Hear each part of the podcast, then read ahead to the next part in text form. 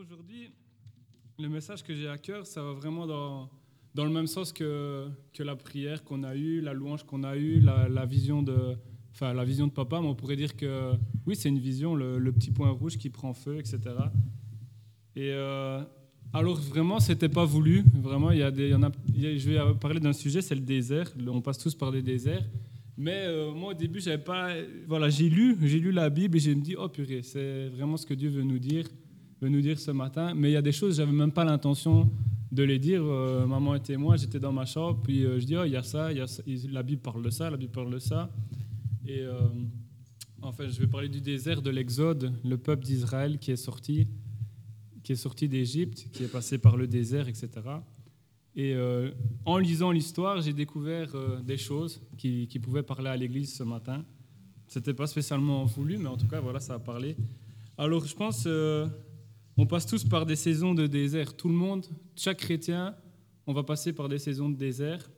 Abraham est passé par un temps de désert. Pendant 25 ans, comme ça, il a attendu des années, des années. Dieu lui a promis y aurait une descendance, etc.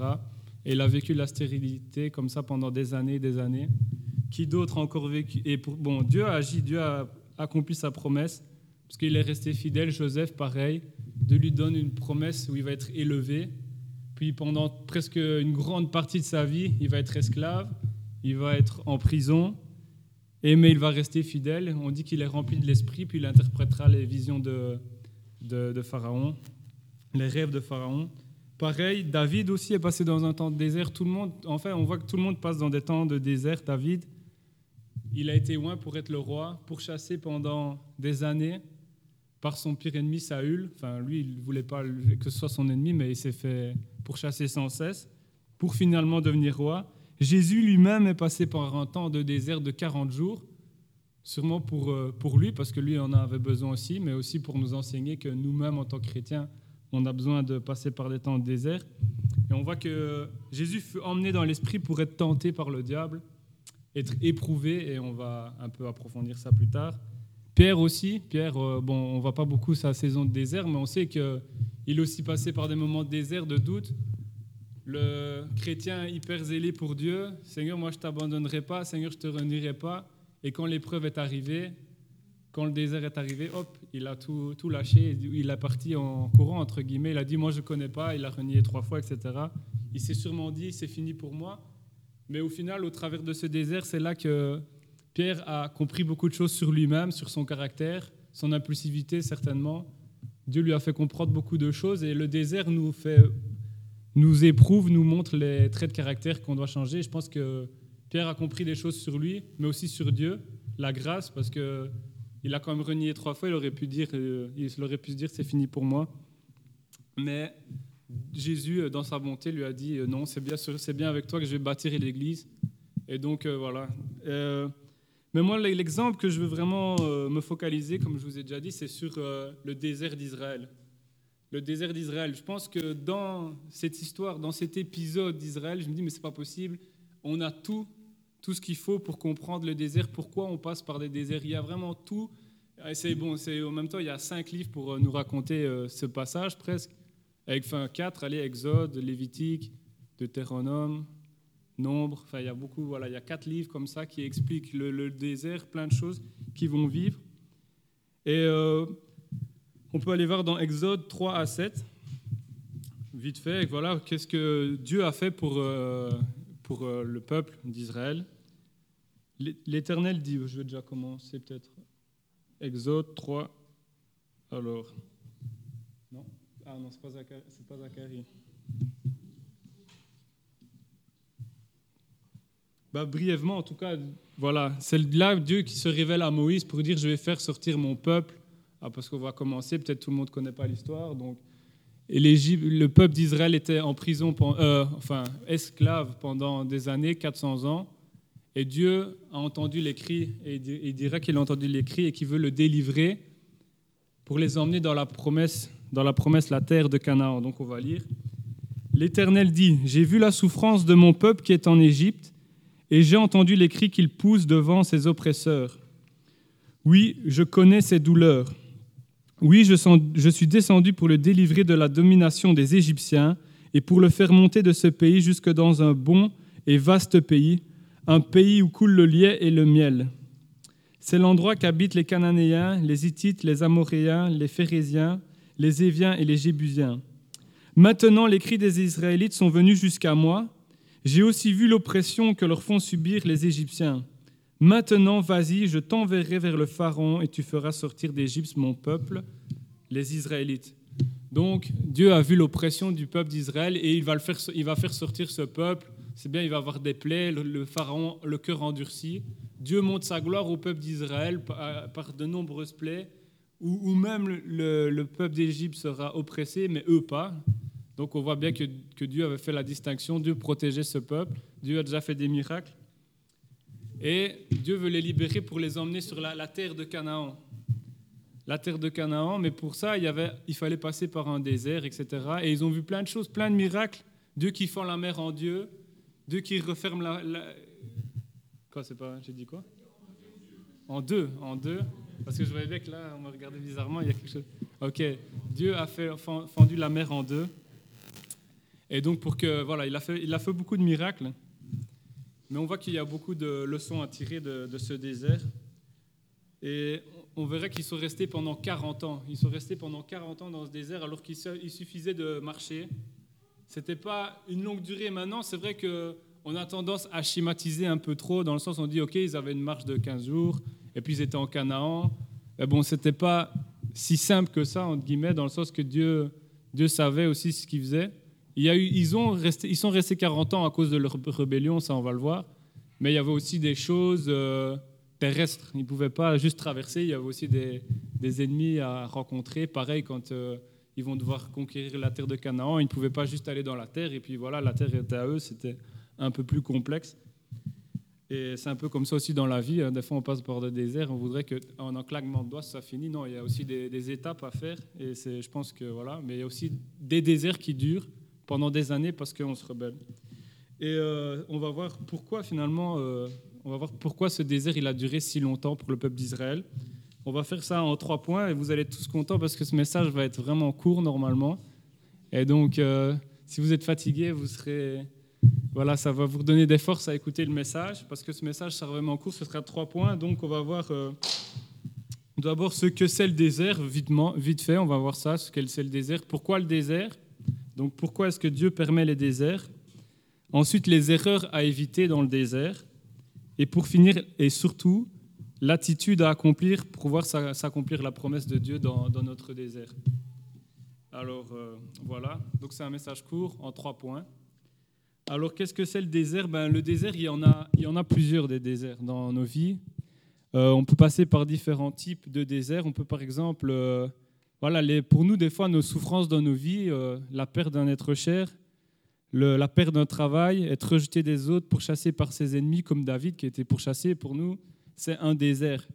Euh, ça peut être aussi des difficultés dans le couple, ça aussi, ça peut être un désert. Mais là, moi, je ne vais pas vous, vraiment vous parler du désert des, souffrances, des déserts dans le sens, euh, je passe par une souffrance, je suis dans un désert. Ce n'est pas vraiment ce désert-là que je vais parler. C'est plutôt le désert éducatif de Dieu, le désert que Dieu met dans nos vies pour nous éduquer, nous former, ou les déserts aussi naturels de la vie. Des fois, on passe par des chemins que Dieu a voulu, et ce sont des déserts, euh, on va dire, norm normal, normaux, normaux. Euh, et donc voilà, donc parce que là, voilà, Israël, il devait passer par le désert, c'était un chemin obligatoire, c'était un chemin, voilà, qui devait, par lequel il devait passer. Et donc moi, je voudrais vraiment focaliser mon attention sur le désert éducatif de Dieu. Maintenant, c'est sûr que je suis sûr que chacun d'entre nous ici, nous passons par des temps de désert et on va voir que l'attitude que le peuple a eue, c'est des attitudes que nous devons éviter aussi, même si, si ce n'est pas un désert spécialement éducatif par lequel on passe, mais par exemple, ça peut être des souffrances, mais on va voir que les attitudes que Israël a fait, c'est des attitudes que nous sommes invités à ne pas faire. Et les attitudes qu'on va voir, les attitudes qu'on doit adopter, ce sont des attitudes que nous sommes aussi appelés à adopter dans, dans tous, les, tous les jours, tous les jours, dans toutes les épreuves que nous pouvons traverser, tous les types de déserts. Donc euh, voilà brièvement. Donc voilà, comme j'ai dit, toute souffrance n'est pas spécialement un désert éducatif, mais les applications qu'on peut tirer du désert éducatif d'Israël, on va dire ça comme ça, sont, sont bonnes à prendre. Alors, euh, ceci nous dirige donc dans le pourquoi du désert. Pourquoi est-ce que, que finalement le peuple il est passé par ce désert-là? On l'a vu, c'était un chemin obligatoire pour aller en la terre de Canaan. Mais aussi, on voit que Dieu voulait envoyer ce peuple dans le désert pour qu'il aille l'adorer. On peut lire dans Exode 3, 18. Il dira, Tu iras avec les anciens d'Israël trouver le roi d'Égypte, et vous lui direz, L'Éternel, le Dieu des Hébreux, s'est présenté à nous. Permets-nous maintenant de faire trois journées de marche dans le désert pour offrir des sacrifices à l'Éternel notre Dieu. Donc voilà, le lieu, là, Dieu voulait qu'ils aillent dans le désert aussi pour adorer Dieu, pour aller à la terre de Canaan. Pas pour maugréer, c'était pour euh, un endroit où ils devaient honorer le Seigneur, et on verra que ce n'est pas du tout ce qu'ils ont fait. Et aussi, c'est un temps surtout que Dieu a permis pour éprouver les cœurs, éprouver, éprouver les cœurs et les motivations de ses serviteurs et aussi attirer les cœurs à lui. On peut lire dans Deutéronome 8, 2 à 3.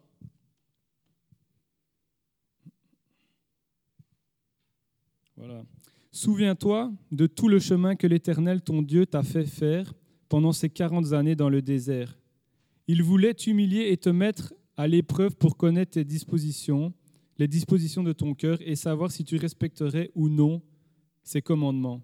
Il t'a humilié, il t'a fait connaître la faim et il t'a nourri de la manne que tu ne connaissais pas et que tes ancêtres non plus n'avaient pas connu, afin de t'apprendre que l'homme ne vit pas de pain seulement, mais de tout, tout ce qui sort de la bouche de l'Éternel. On peut lire encore dans Matthieu 4.1, pareil, où Jésus, bon, ça, il n'y a même pas besoin de l'afficher, Jésus fut emmené par l'Esprit dans le désert pour être tenté par le diable, c'est-à-dire éprouvé. Donc on voit vraiment que si Dieu a permis qu'ils passent par ce désert-là, c'était pour éprouver leur motivation. Ok, je leur ai donné une promesse, mais est-ce qu'ils sont prêts pour cette promesse? Peut-être tu as reçu une promesse dans, ta vie, quelque chose que Dieu va accomplir, mais est-ce que tu es prêt? Est-ce que quand Dieu t'éprouve, est-ce que le caractère, le caractère, est-ce que ton caractère est bon? Est-ce que ton caractère est prêt pour la promesse? Et je pense que les Israélites, une fois qu'ils ont été libérés, ils étaient Alléluia, gloire à toi Seigneur, nous sommes sauvés, tu nous as libérés. Et dès que les épreuves sont venues, ils ont commencé à maugréer, puis à râler, etc. Et peut-être que nous, en tant que chrétiens, on est comme ça. ou, en tant que peut-être nouveau convertis, on, est dans la joie de dire Seigneur, tu m'as, tu m'as sauvé, tu as, vraiment agi dans ma vie. Et puis dès que les épreuves arrivent, on commence à renier Dieu, on se dit purée, quoi, je préférais ma vie d'avant. Je préférais la vie où, où je faisais ce que j'avais envie. Là, c'était mieux, comme ça, je m'amusais mieux. Parce qu'il y a l'épreuve qui arrive et puis on oublie déjà tout ce que Dieu a fait on oublie les promesses qui sont attachées à ça, et puis on commence à se rebeller. Et des fois, on agit un peu comme ça, mais on voit qu'on agit un peu comme ça, au lieu de, se laisser éprouver par Dieu, au lieu de se laisser transformer dans, peut-être dans les temps de désert, on, se rebelle, on se rebelle, on se met en colère, etc. Alors que Dieu, il permet des fois des choses pour que on soit transformé. En tout cas, on voit ce désert-là, c'était vraiment le mettre à l'épreuve, le purifier.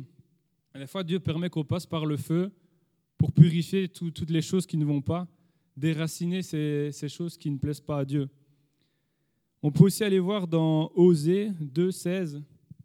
Là, c'est en un autre contexte, c'est le peuple euh, toujours d'Israël, mais plus tard, qui, qui, péchait contre, qui péchait sans cesse contre Dieu. Ils étaient dans un temps de prospérité. Le peuple d'Israël était dans un temps de prospérité, et pourtant, c'est un temps où ils, ont, ils péchaient énormément contre Dieu. Et Dieu finalement va amener son jugement et il dira, c'est pourquoi je veux la séduire et la conduire au désert et je parlerai à son cœur. Parfois Dieu, quand il voit qu'on vit une vie de péché, une vie où on s'éloigne, Dieu permet qu'on passe par des temps de désert.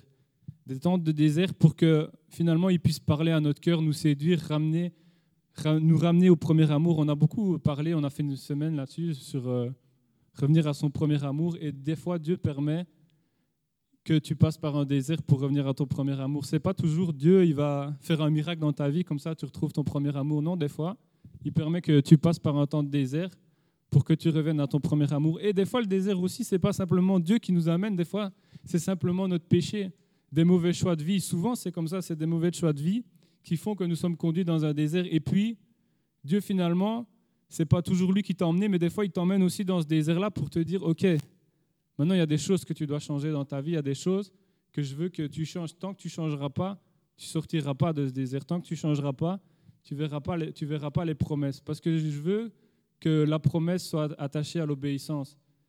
Et vraiment, des fois, en tant que chrétien, on est borné. Je pense que celui qui, on peut dire que l'idiotie, c'est de continuer à faire toujours les mêmes actions en s'attendant à un résultat nouveau.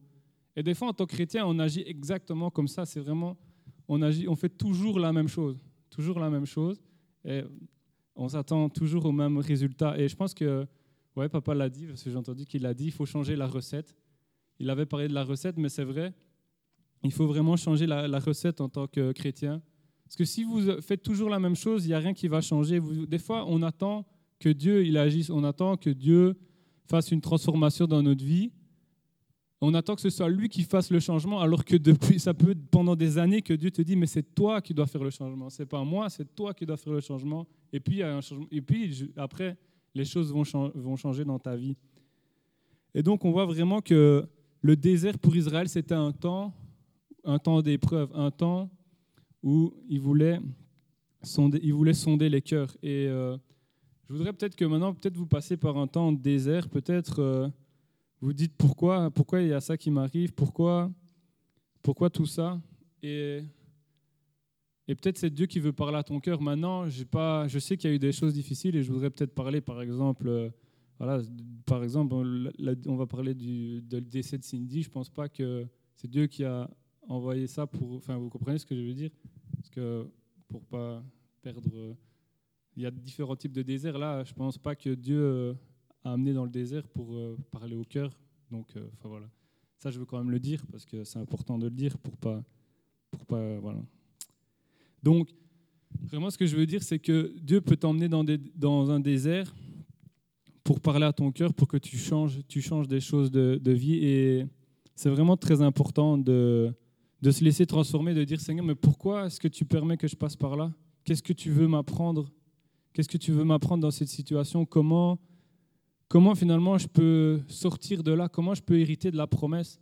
Peut-être Dieu t'a dit, tu vas, tu vas, je vais vraiment t'utiliser dans la prophétie, je vais t'utiliser dans la prédication, mais ton caractère, il est mauvais. Toujours, ton caractère, c'est tu veux tu veux que c'est pour te faire plaisir, c'est pour te faire du bien. Ah, Dieu m'utilise ou pour être élevé devant les hommes.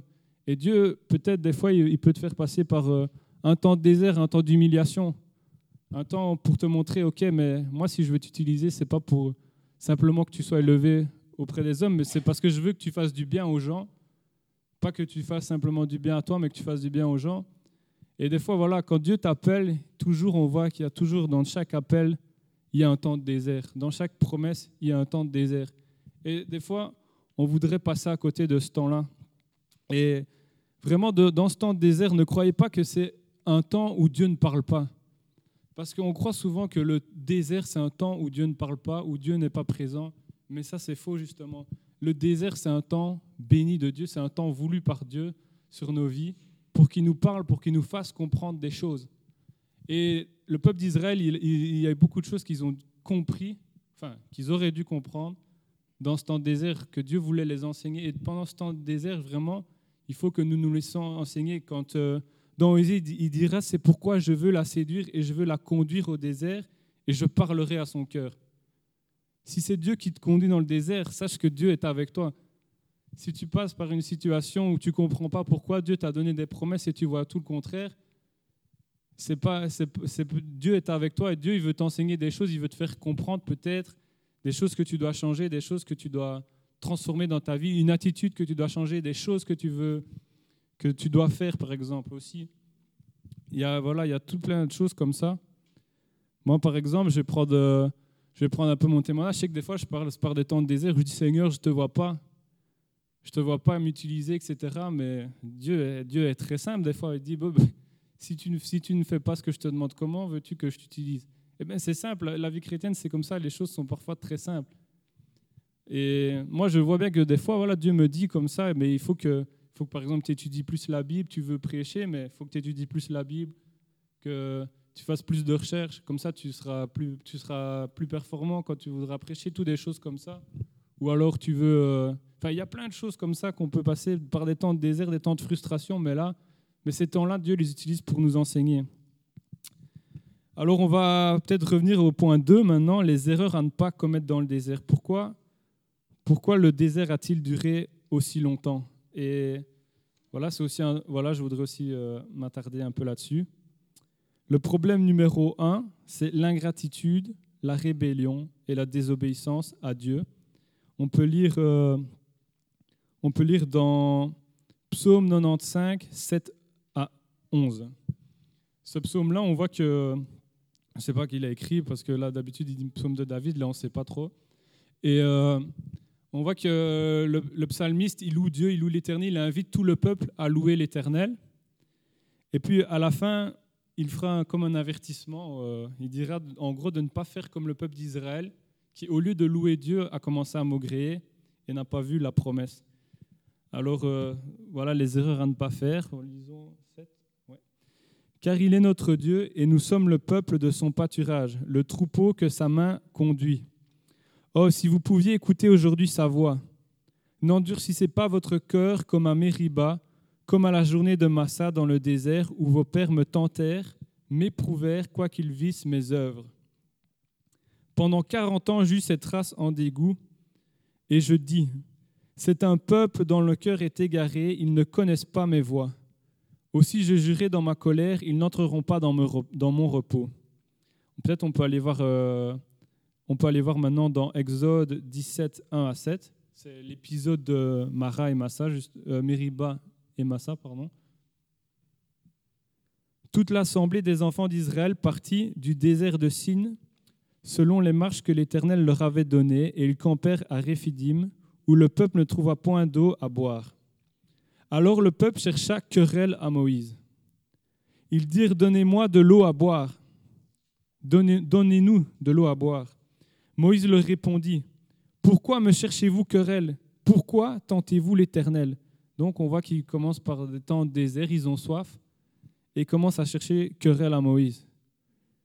Et Moïse il dira, Pourquoi me cherchez-vous querelle? Au fond, Moïse n'a fait que faire ce que Dieu lui demandait. Il a suivi les instructions Dieu a dit, je délivrerai mon peuple, il passe par un temps de désert. Et c'est vrai que le peuple a soif, mais Moïse n'est pas responsable puisque Moïse suit les, suit les commandements de Dieu. Et dira, pourquoi me cherchez-vous querelle? Pourquoi tentez-vous l'Éternel? Donc il dira pas simplement pourquoi c'est moi que c'est moi que à moi que vous cherchez misère, mais pourquoi vous tentez Dieu? Parce que c'est Dieu qui les a amenés là. Et donc pourquoi, pourquoi est-ce que c'est sur moi que vous vous rebellez? Et donc, on va continuer le verset 3. Le peuple était, pressé, était là, pressé par la soif, et murmurait contre Moïse. Il disait, Pourquoi nous as-tu fait monter hors d'Égypte pour me faire mourir de soif avec mes enfants et mes troupeaux? Moïse cria à l'Éternel en disant, Que ferai-je à ce peuple? Encore un peu et ils me lapideront.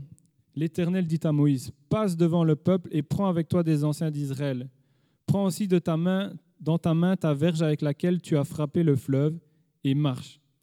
Voici, je me tiendrai devant toi sur le rocher d'Oreb, tu frapperas le rocher, et il en sortira de l'eau, et le peuple boira. Et Moïse fit ainsi aux yeux, et Moïse fit ainsi aux yeux des anciens d'Israël. Il donna à ce lieu le nom de Massa et Meriba parce que les enfants d'Israël avaient contesté, parce qu'ils avaient, été ils avaient tenté l'Éternel en disant L'Éternel est-il au milieu de nous ou n'y est-il pas? Et donc, euh, dans ce passage-là, je pense déjà il y a une leçon, parce que dans le psaume, on voit qu'ils se sont rebellés, qu'ils ont tenté Dieu, et qu'à cause de ça, à cause de cette attitude rebelle sans cesse, ils n'ont pas vu la promesse. Et je pense qu'il y a un avertissement pour euh, l'église de Warem, c'est avoir à changer nos attitudes, changer nos attitudes, changer nos attitudes face à Dieu. Peut-être qu'on peut passer par des moments de frustration, on peut passer par des temps de frustration dans l'église et se dire ben, Seigneur, tu nous as promis des choses, mais nous, on voit rien comme ça. Et puis, euh, c'était mieux avant, on ne voit rien comme ça. Et des fois, c'est, on, est, donc euh, voilà, on ne voit rien. Excusez-moi, je, me perds dans mes pensées. Et donc, euh, on peut passer par des temps de frustration dans l'église, comme des temps de désert dans l'église. Mais pourquoi est-ce qu'on passe par un temps de désert? Pourquoi est-ce que le désert dure comme ça? Pourquoi est-ce qu'on ne voit pas la promesse? Peut-être parce que Dieu veut parler à Warem, à l'église de Warem et dire votre attitude, il y a des choses que vous devez changer. Pourquoi je passe par un désert? Pourquoi je ne vois pas des promesses? Dans ma vie dans l'Église, peut-être parce que Dieu veut parler à ton cœur, te dire, il y a des choses que tu dois changer, ton attitude n'est pas bonne. Peut-être tu maugrais sur euh, les leaders, comme euh, avec Moïse. Et comme je vous ai dit, il y a des choses que je n'ai même pas prévues. Je suis passé sur ce passage vraiment par hasard. Et euh, peut-être que des fois, voilà, il y a l'insoumission à Dieu, l'insoumission aux responsables. On cherche querelle aux responsables. On se dit, si on passe par un temps de désert, c'est de leur faute. C'est eux qui ne font pas bien leur travail. Et peut-être qu'il y en a qui se disent ça aujourd'hui. Mais peut-être que ce n'est pas toujours la faute des responsables. Peut-être que c'est aussi la faute du peuple qui se rebelle. C'est peut-être aussi la volonté de Dieu aussi que on passe par un temps de désert parce que Dieu veut nous enseigner des choses. Dieu veut nous faire comprendre que tant qu'on se rebelle, tant qu'on a une mauvaise attitude, je ne peux pas vous faire avancer dans la terre promise. Vous n'êtes pas prêt. Et peut-être que Warem, pour certaines choses, n'est pas encore prêt. Peut-être que on est à ça de la promesse de Canaan, on est à ça de rentrer dans Canaan. Mais pour ça, il faut que vous ayez une attitude correcte, une attitude prête à obéir, une attitude d'humilité. Quand on voit deux personnes sont rentrées seulement, c'est Josué et Caleb. Josué et Caleb, pourquoi? Parce qu'eux, ils ont vu, ils avaient la bonne attitude, ils avaient le cœur éprouvé par Dieu, le cœur de la, de la foi. Ils avaient, vu ce, ils avaient vu ce qui leur attendait, ils ont dit non, il y a quelque chose de bon. Ils ont vu aussi les ennemis parce qu'il y avait des ennemis. Ils les ont vus, mais ils ont dit Dieu nous donnera la victoire. Le peuple qui maugrait a dit non, nous n'aurons pas la victoire, on veut retourner en Israël. On veut retourner en Israël, on était mieux, on avait à manger, etc en Égypte, ouais. Et donc, euh, et donc voilà, peut-être des fois on, agit comme ça. On agit comme ça, on n'hérite pas de la promesse parce que les cœurs sont pas prêts. Dieu veut te faire rentrer dans, la, dans ta promesse, Dieu veut te faire rentrer en Canaan, mais ton cœur n'est pas prêt. Imaginez si Dieu avait permis que le peuple rentre en Canaan, un peuple rebelle, qui, un peuple peut-être présomptueux qui dit, OK, on est le peuple le plus fort, on n'a pas besoin de Dieu, on va aller faire la bataille, on va faire la guerre, on va prendre le pays. Ils auraient peut-être été d'échec en échec en échec, et le nom de Dieu n'aurait pas été glorifié. Et je pense des fois c'est comme ça, Dieu ne permet pas qu'on rentre tant qu'on n'a pas changé des choses, on n'a pas changé des attitudes. Et malheureusement, pour, euh, pour le peuple d'Israël, il y en a une énorme partie qui n'ont pas vu la promesse parce qu'ils ne croyaient pas en Dieu, parce qu'ils se sont rebellés, parce que toutes choses. Et donc, je pense vraiment que nous sommes appelés à, changer d'attitude, changer d'attitude avec Dieu, changer d'attitude dans nos vies, changer d'attitude peut-être vis-à-vis des, responsables. Essayer de comprendre pourquoi peut-être euh, l'Église passe par ce temps. Est-ce que c'est vraiment la faute de telle ou telle personne ou est-ce que moi aussi, j'ai ma part à faire? Et je pense que ça, c'est important de se le dire. Voilà, est-ce que moi j'ai ma part aussi? Peut-être euh, pour euh, donc ça, peut-être pour encore un autre exemple pour euh, l'opposition aux responsables, l'incrédulité. On peut prendre nombre 14 de 1 à 24. Ouais, on va peut-être pas tout lire parce que c'est un peu long. bon, je vous invite plutôt à lire parce que sinon ça va être trop long. C'est ceux qui veulent noter, c'est nombre 14, 1 à 24 où on voit que toute la communauté, on va quand même lire quelques versets, peut-être le verset 1, donc nombre 14, 1, voilà.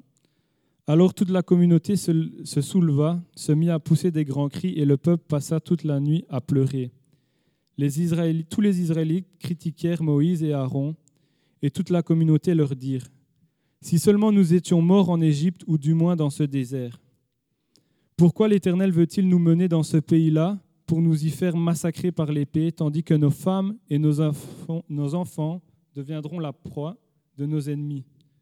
Ne ferions-nous pas mieux de retourner en Égypte? Et se dire l'un à l'autre, nommons-nous un chef et retournons en Égypte Moïse et Aaron tombèrent face contre terre en présence de toute l'assemblée réunie des Israélites. Donc on voit là, ils passent par, euh, ils sont sur le point de rentrer dans la terre de Canaan. Ils sont de, et ils, commencent à, ils ont vu les choses, ils, ont vu qu'il y avait des ennemis, et puis ils commencent à se rebeller, à dire pourquoi tu nous as emmenés là, on va se faire massacrer, retournons en Égypte. Ils ont même commencé à se dire nommons un chef, renommons un chef, faisons à notre manière, faisons à notre façon. Et on voit par la suite que ces personnes-là, Dieu a dit qu'il en avait marre de, ces personnes-là. Et finalement, à cause de leur attitude, ils ont été mis à l'écart parce qu'ils n'ont pas voulu se repentir. Et est-ce que nous, des fois, on ne fait pas pareil? Est-ce qu'on n'a pas envie de se créer des opportunités, de, de faire un groupe comme ça pour se dire, OK, moi, je, je voudrais faire euh, telle et telle chose dans ma vie. Ça il y a des épreuves qui sont sur mon chemin.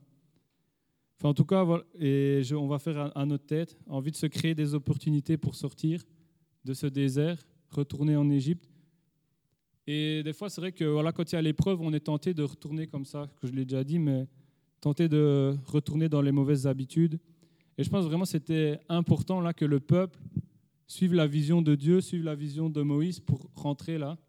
Mais malheureusement, ils ont continué à se rebeller. Et ils ont commencé à faire toutes sortes de choses qui déplaisaient à Dieu. Par contre, on va lire au verset 24 sur Caleb, qui lui, il dira comme ça, mais mon serviteur, il, dira, ok, enfin, après il aura, il y a eu tout ça, le, conflit, etc. Ils disent, ok, on va faire euh, notre propre euh, on va, on va prendre notre propre responsable, on va retourner en Égypte, etc., face à l'adversité. Et, euh, euh, et après, oh pardon, et, euh, donc il passe à l'adversité, donc Dieu parle à Moïse, il dit je vais supprimer ce peuple, puis Dieu dira non Seigneur, pardonne-les, pardonne-les, puis Dieu dira ok, mais ils n'entreront pas dans mon pays. Et puis il va parler à Caleb, et il, va parler à Israël et il va parler de Caleb. Et il dira ceci au verset 24. C'est le 24, ça? Ok. Moi, j'ai une autre version, donc, mais c'est pas grave, je ne sais pas laquelle c'est. Mais mon serviteur Caleb a été animé d'un esprit différent et il m'a obéi sans hésitation jusqu'au bout. C'est pourquoi je le ferai entrer dans le pays où il s'est déjà rendu et ses descendants en hériteront. Donc on voit que lui, Caleb, il y avait une personne qui avait été animée d'un autre esprit, pas un esprit de rébellion à Dieu, mais un esprit d'obéissance, un esprit de, foi. Je fais rentrer dans le pays où il est entré dans ses descendants, qui a été animé d'un autre esprit. Et il a pleinement suivi mes voies. Donc il a obéi à Dieu. Et c'est là que je veux venir au troisième point, c'est l'attitude que nous devons adopter afin d'éviter le désert, le désert éternel, parce que malheureusement c'était, c'était le, cas pour, euh, c'était le cas pour, euh, pour le peuple d'Israël alors c'est l'obéissance. La durée de ton séjour au désert, finalement, il sera déterminée par ton degré d'obéissance, la, manière dont tu te laisses changer par Dieu.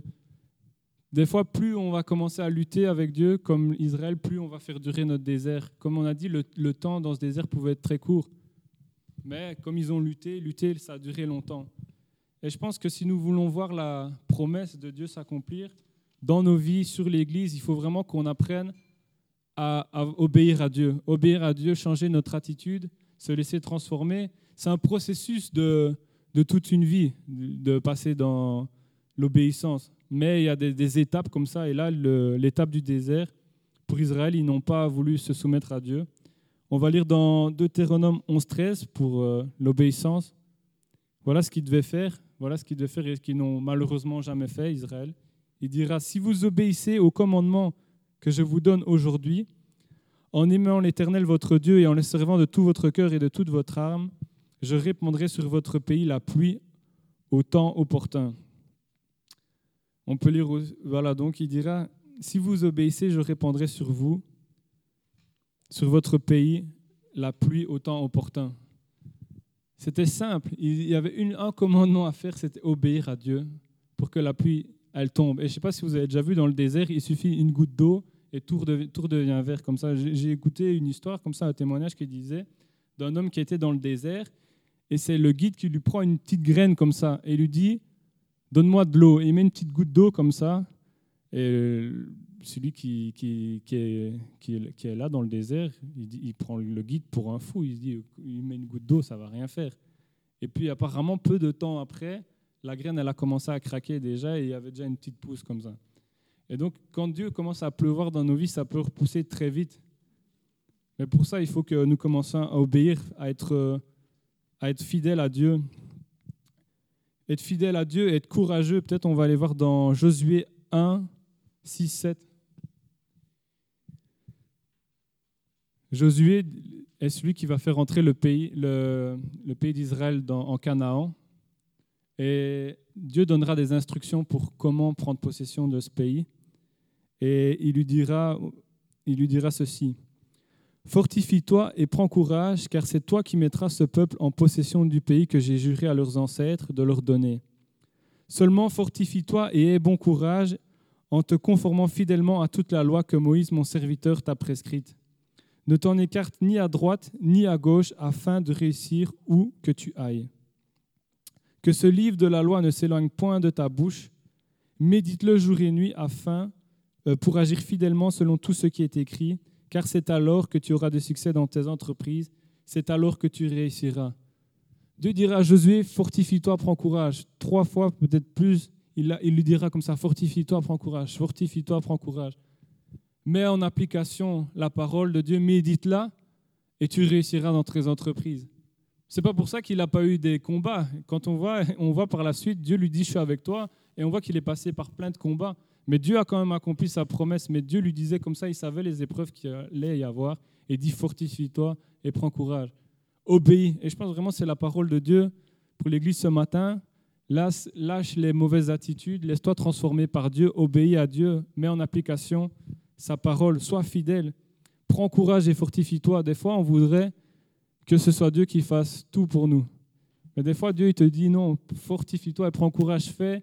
Tu, as besoin de courage pour faire les choses que je te demande. Tu as besoin de, courage pour prier. C'est pas Dieu qui va prier à notre place. C'est pas Dieu qui va qui va changer les, qui va parler, qui va partager l'évangile à notre place.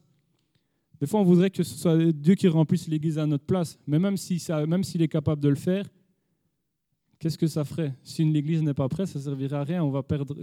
Combien de gens vont s'égarer?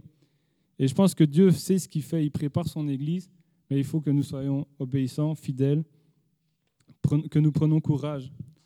Donc, dans le désert, finalement, nos yeux ne devraient pas être focalisés sur ce qui ne va pas, mais sur euh, notre attitude, sur la promesse. Il faut changer le regard, pas regarder simplement j'ai soif, simplement je suis dans un désert. Non, regardez à OK, pourquoi je suis dans le désert? Pourquoi je dois changer mon... Quelle est mon attitude face à ce désert-là? Quelles sont les choses que Dieu me demande de faire? À quoi est-ce que je dois obéir? Comment je dois prendre courage? Comme il y a cette parole qui dit, c'est ton attitude qui va déterminer ton altitude. Je crois que cette phrase-là, tout le monde l'a déjà entendue. moi, je l'avais déjà entendue quand j'ai écouté ça. Mais c'est vrai. Ton attitude va déterminer ton altitude. Et des fois, si tu veux aller loin avec Dieu, il faut que tu aies une bonne attitude. Donc dans le désert, focalise-toi sur ton attitude. Il y a un autre, euh, un Rob Thompson qui dira ceci, une citation, qui dirait La saison de ta vie change à chaque fois que tu décides d'obéir à une instruction. J'aime bien ça parce que chaque fois que tu décides d'obéir, ta saison change. Et c'est vrai que plus on va d'obéissance en obéissance, plus les saisons dans nos vies changent, plus on voit Dieu agir. Donc il faut vraiment que nous fassions attention à notre manière d'appréhender le désert. Est-ce que on va l'appréhender en maugréant, en râlant, en disant Seigneur, ça va pas, ça va pas dans ma vie, ça va pas à l'église, c'est pas comme je voudrais. Ou est-ce qu'on va dire OK, quelle est mon attitude face à ça? Qu'est-ce que tu voudrais que je fasse? Qu'est-ce que tu voudrais que je fasse? Comment veux-tu que j'obéisse? Donc voilà, faisons attention à notre attitude. Et donc pour conclure, pour conclure brièvement, on voit que le désert, c'est un temps d'épreuve, un temps où Dieu nous éprouve, un temps où nous passons au travers du feu pour que Dieu fasse ressortir le bon en nous, pour que nous soyons prêts, nous soyons des soldats prêts. C'est un peu comme un, guerrier, vous savez, les, entraînements, les entraînements des militaires, et plus c'est un grade haut, plus ils doivent faire des exercices difficiles. Des fois, ils doivent passer par des épreuves tellement dures, ils doivent rester dans de l'eau glaciale pendant longtemps pour être préparés, pour être éprouvés. Et c'est vraiment important que nous nous laissions, nous nous laissions éprouver par Dieu, nous nous laissions former. Que voilà, le désert est un temps d'épreuve où nous sommes appelés à, à obéir à Dieu. Je pense aussi respecter les responsables, les soutenir, avoir l'obéissance à sa volonté, la foi en ses promesses comme Caleb. Donc moi, je vous invite vraiment ce matin, peut-être, voilà, vous passez par un temps désert, peut-être vous passez par des frustrations comme le peuple, peut-être que, peut-être que vous vous êtes posé des questions, pourquoi? Peut-être que vous avez maugré, vous avez râlé, vous vous dites, c'est pas possible. Pourquoi il n'y a rien qui change? On a des promesses, c'est pas possible, c'est que vraiment on ne fait pas les choses comme on doit. Et je voudrais vraiment vous inviter ce matin, même quand vous rentrez chez vous, à vous introspecter. C'est ce que Dieu veut faire. C'est ce que Dieu veut faire dans les déserts, c'est qu'on passe par un temps d'introspection, un temps où on remet nos cœurs face à lui et on se dit, OK Seigneur, pourquoi, pourquoi ça prend tant de temps, cette promesse dans ma vie? Pourquoi je suis dans cette frustration-là? Pourquoi je suis dans ce conflit-là avec telle ou telle personne? Comment, comment est-ce que j'en suis arrivé là? Qu'est-ce que tu veux que je change? Parce que c'est sûr qu'il y a des choses que je dois changer et des fois c'est important de vraiment de, ouais, de se laisser, de se laisser euh, guidé par Dieu, se laisser toucher par Dieu, souffle. Je crois que Dieu veut souffler dans nos cœurs et nous montrer, OK, il y a des choses que je dois changer dans ma vie, Seigneur, montre-les-moi. Et je pense vraiment c'est important que vous ayez ce matin ce cœur ouvert à Dieu et dire, OK, vraiment, ce matin, tu m'as parlé et je veux t'ouvrir mon cœur, montre-moi ce que je dois changer. Parce qu'il n'y a qu'un cœur comme ça que Dieu peut transformer si on ferme notre cœur, on endurcit notre cœur comme euh, Israël alors Dieu ne peut pas changer. Dieu peut pas changer. C'est pour ça qu'il dit n'endurcissez pas votre cœur comme Israël. Je vous invite vraiment à ouvrir ce cœur à Dieu. Passez peut-être un temps dans la prière. On va passer un, temps, un, court temps dans la prière maintenant, où on va dire Seigneur, ok, je t'ouvre mon cœur, je te laisse me parler. Mais je vous encourage à poursuivre ça aussi cette semaine, vraiment à dire Seigneur, ok, parle-moi. Seigneur, je te prie même pour mon cœur moi-même. Seigneur, je sais que j'ai des choses à changer. Tu vois, Seigneur, peut-être qu'il y a des choses à changer dans ma vie et je veux les changer. Je veux ouvrir mon cœur, te laisser transformer ma vie. Et je te prie aussi pour chacun d'entre nous, nous avons des défis, nous avons des défis à relever, des obéissances, des pas de foi à faire pour voir s'accomplir des promesses.